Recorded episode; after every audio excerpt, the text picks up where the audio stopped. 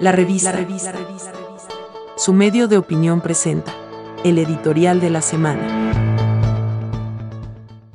Ojo al Poder Judicial y a lo que está ocurriendo.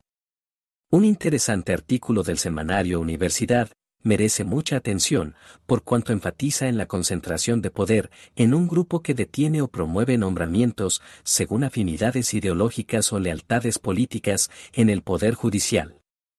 De acuerdo al análisis del semanario y reforzado por la presidencia de la Asociación Costarricense de la Judicatura, ACOJUD, este es un tema de elevada preocupación.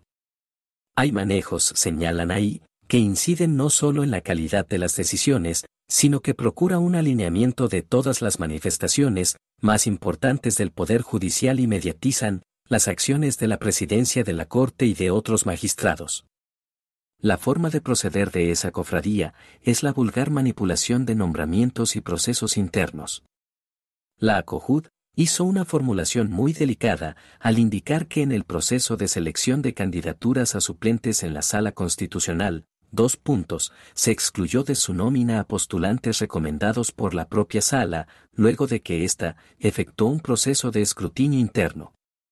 La publicación del semanario Universidad es rica en argumentaciones sobre el dominio y control del Poder Judicial, por parte de unos cuantos que tienen capacidad expansiva.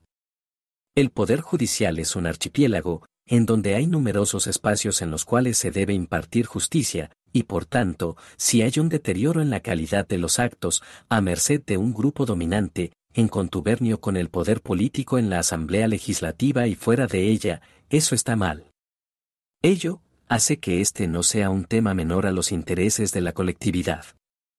No es difícil deducir que una erosión en la calidad de los nombramientos, y por tanto, de quienes deciden, nos pone en una situación de elevado riesgo.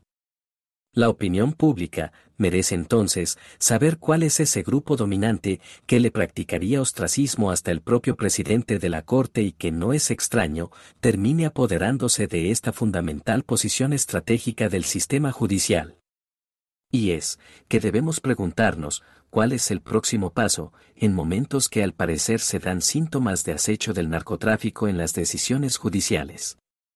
Tal deducción no es especulativa, se fundamenta en lo dado a conocer en el medio CR hoy. Véase a fondo la noticia de las intervenciones del caso Azteca, que incluye la cita de presunto soborno a funcionarios judiciales.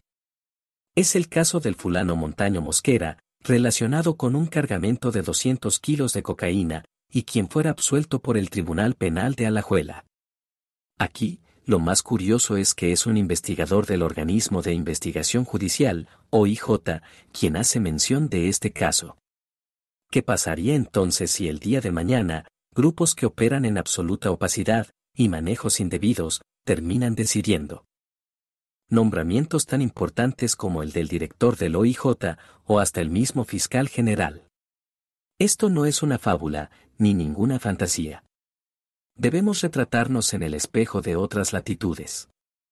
No menos lamentable es la forma laxa y poco transparente en que la Comisión de Nombramientos de la Asamblea Legislativa y que muchos diputados solo se dediquen a criticar el Poder Judicial desde otras ópticas y dejen pasar por alto, con la rigurosidad que amerita, los nombramientos de los máximos operadores de justicia en el país. Algo realmente apesta en Dinamarca. La entrevista que se hizo al magistrado Fernando Salazar y la complacencia ocurrida recientemente en esa comisión con él, para promover su reelección, es algo que da pena. ¿Coincidencia o complacencia? Quizás no sea tan fácil deducir la respuesta.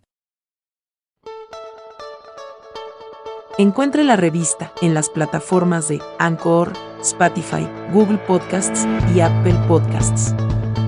La revista, el medio de opinión de Costa Rica.